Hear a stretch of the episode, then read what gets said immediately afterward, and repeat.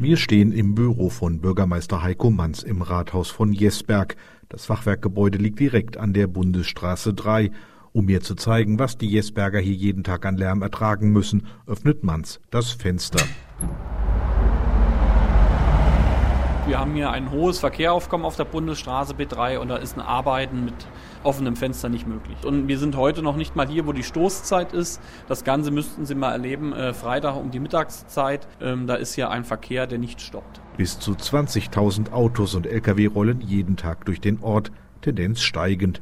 Alles Verkehr von der A49, die wenige Kilometer weiter endet. Wir hören es ja auch immer im Hintergrund jetzt, wenn ein LKW kommt, das ist wirklich die stärkste Lärmbelästigung. Der Lärm, der geht ja noch weiter, der exponiert sich und gerade wenn man auch hochschaut zu unserer Burg, die ja den ganzen Ort überragt, auch die Anwohner oben sind von dem Lärm beeinträchtigt, sehr stark sogar. Es reicht mit dem Lärm und dem Verkehr, das meint auch Ernst Wilhelm. Der Ortsvorsteher von Kerstenhausen kämpft seit 40 Jahren gegen Lkw und Pkw in seinem Dorf. Hier unten an der Bundesstraße haben wir auch viele Familien mit Kita- und äh, grundschulpflichtigen Kindern. Und das ist schon eine schwierige Sache.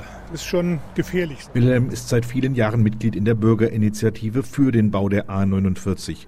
Deren Aktivitäten waren in den letzten Jahren fast eingeschlafen, sagt Wilhelm.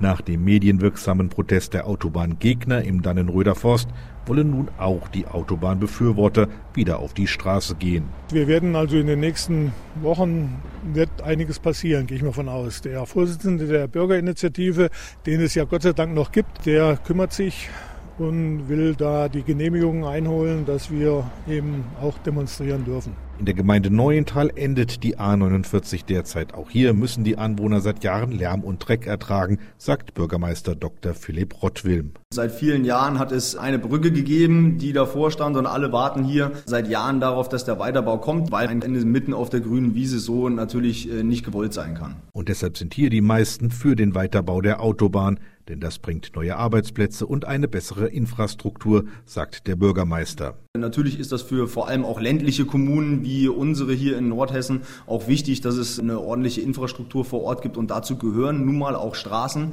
und dementsprechend ist das für uns die Hoffnung auf mehr Arbeitsplätze vor Ort und auch eine gewisse Wertschöpfung. Zurück in Jesberg, Bürgermeister Heiko Manz steht noch immer lärmgeplagt am offenen Bürofenster. Der Lückenschluss muss nun endlich her, sagt er, wohl wissend, dass dies nur die bessere von zwei schlechten Lösungen ist. Ich kann Gegner von Autobahnen verstehen. Ja, ich bin auch überzeugt, dass es langfristig gesehen eine Mobilitätswende braucht. Aber wir sprechen ja hier von einem Lückenschluss von einer Autobahn, die schon da ist. Und da bin ich einfach der Meinung, der muss jetzt auch kommen.